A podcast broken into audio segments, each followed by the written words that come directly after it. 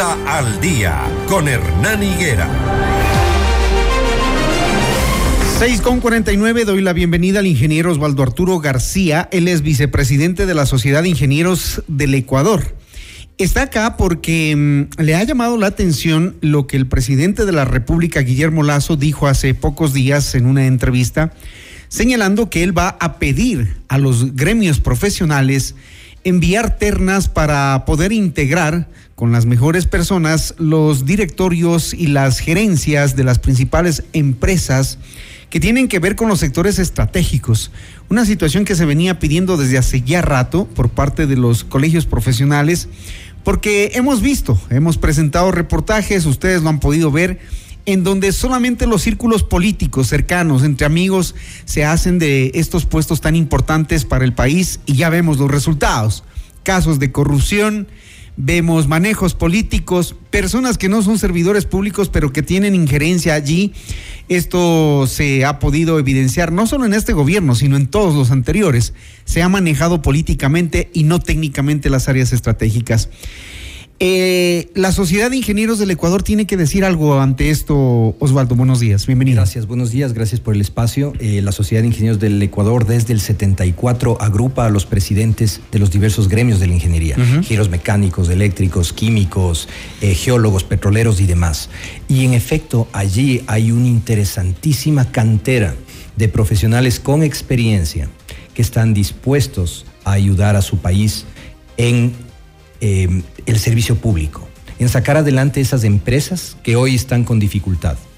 Y nos ha llamado la atención, lógicamente, que el presidente en esta ocasión públicamente ha dicho que convoca a los gremios, ¿no es cierto?, que va a solicitar a los gremios eh, ternas para justamente las empresas públicas. En ese sentido, queremos dejar una constancia pública también así, que aceptamos el reto, que estamos dispuestos y que haremos un proceso muy claro porque tenemos que evaluar conocimiento, experiencia, pero sobre todo ética. El país tiene una grave crisis, pero no es de conocimiento e incluso no es de experiencia. La crisis más grave es en la parte ética. Así que vamos a tomar este reto. Le decimos públicamente al señor presidente que eh, saludamos esta iniciativa y que más bien lo que quisiéramos saber, y en ese sentido estamos enviando un oficio el día de hoy, eh, que nos indique con qué persona de su staff de Carondelet debemos contactar para comenzar este proceso. Pero me imagino que ustedes quieren participar en los proyectos o en las obras en donde las cuestiones técnicas estén bien hechas, pero por ejemplo, en Coca-Cola Sinclair no sé qué puedan hacer ustedes para salvar esa central que el ministro ha dicho la van a entregar a, a la empresa Sinohidro, porque ustedes como ingenieros, me refiero a los ingenieros mecánicos, ellos ya vaticinaban que por ejemplo eso ya es insalvable. Los ingenieros mecánicos lo han dicho muy claro y han estado muy cerca de ese tema y en realidad han señalado todo lo que ha sucedido. El problema es que si, si recurrimos a los ingenieros del momento en que ya las cosas están dadas y la infraestructura está montada, es muy tarde. Ese rato ya entran en realidad medidas administrativas, legales y demás. El tema de ingeniería se lo hace antes. Hay que tomar las decisiones desde los mismos términos de referencia cuando se saca. Pregúntese usted por qué en los términos de referencia, por qué en algunos de los concursos solamente llega una empresa es porque esos términos de referencia están redactados de tal manera que en realidad conducen a que la mayoría de empresas internacionales digan no por ABC motivos que están puestos ahí en los mismos términos de referencia. O sea, los descartan de entrada. Los descartan de entrada. Entonces, en ese sentido, tenemos que asegurar que los términos de eh, referencia permitan la atracción de inversión, pero la inversión a dónde? Esta es una parte fundamental. Siempre se está canalizando proyectos puestos de tal manera que donde no hay riesgo, venga el privado. Y donde hay riesgo, invierte el público. Y es totalmente al revés a la filosofía que tiene que aplicarse.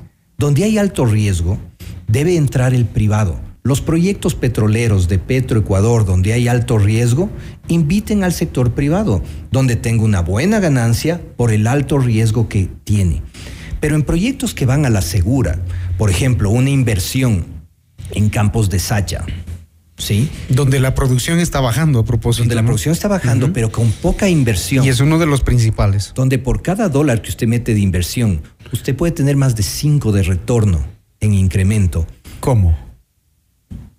Usted invierte y por cada dólar que invierte, usted va incrementando producción. Entonces, Sacha es la carne. Y en algo que es la carne, la carne tiene que quedar para el sector público. Es decir, si tengo pocos recursos en Petroecuador, ¿dónde los pongo esos pocos recursos? En dónde está la carne. Porque sé que por cada dólar obtengo 5 dólares de retorno. Entonces, eso no lo descuido, ahí es donde tiene que estar mi inversión. Y en aquellas obras que demandan inversión pero tienen alto riesgo, invitemos al sector privado a que invierta y tenga su, su, buena utilidad, pero porque también tuvo un alto riesgo. ¿Por qué cree que se hace este sistema invertido, como usted dice, que no lleva precisamente a lo correcto, a que el sector público gane? ¿Qué hay ahí? Conflicto de interés. Conflicto de interés. Y por eso uno de los aspectos fundamentales es ver que quienes estén en las ternas y quienes eh, sean designadas para las empresas públicas y para la autoridad pública no tengan conflicto de interés. Ese ha sido el gran pecado del país. El ministro de Energía dice eh, que en el mundo petrolero eh, los sueldos de Petroecuador son un problema que 6 mil, 7 mil dólares por esa cantidad de dinero no quieren ir, porque claro, en las grandes empresas petroleras, Petroecuador está en término medio, digamos.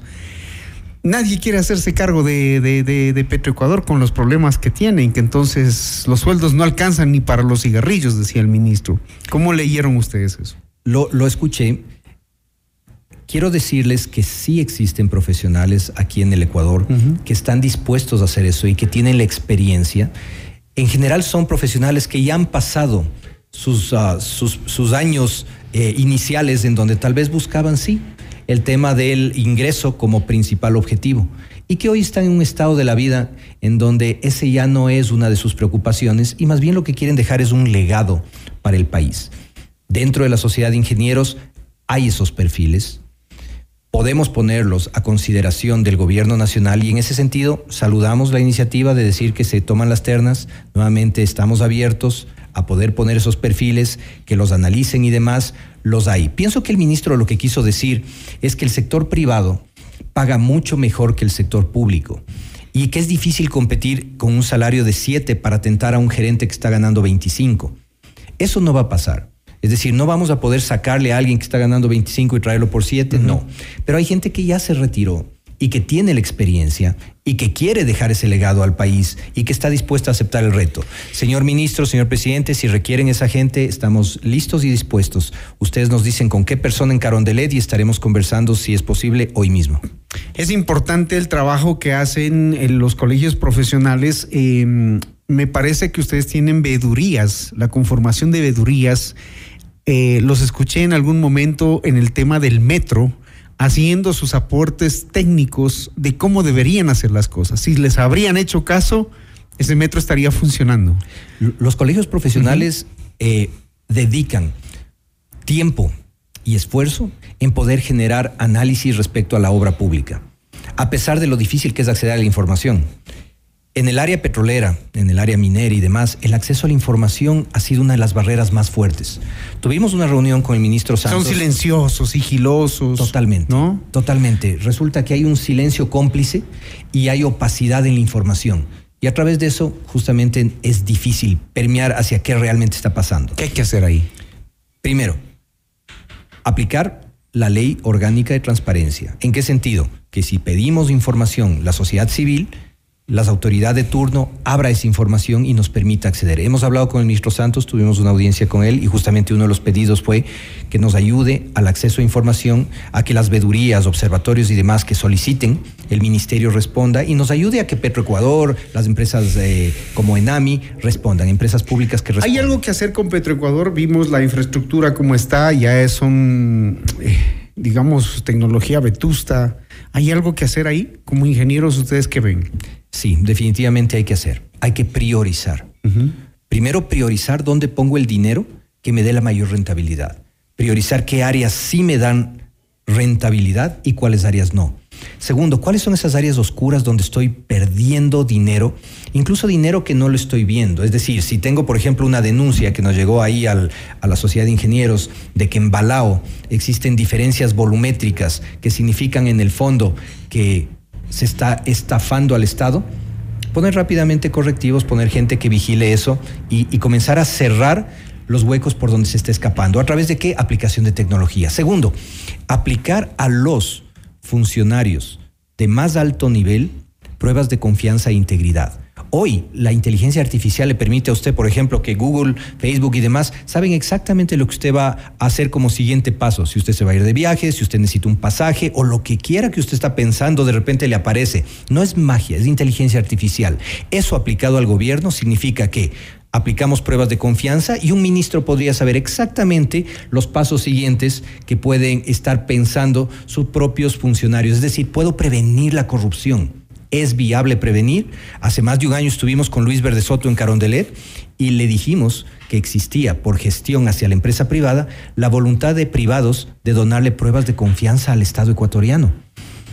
Pruebas de confianza que eh, no han sido tomadas. Muy bien, el ingeniero Osvaldo Arturo García, ustedes lo han escuchado, de la Sociedad de Ingenieros del Ecuador, las propuestas están abiertos a que el gobierno los integre tienen la solución, ellos dicen, para salvar eh, estatales como Petroecuador, la más grande empresa que genera los recursos para el Estado y que hoy y que siempre ha estado metida en problemas de transparencia sobre todo. Gracias, ingeniero. Podemos uh, cerramos. Muchísimas gracias. Que tenga un buen día. Gracias igualmente.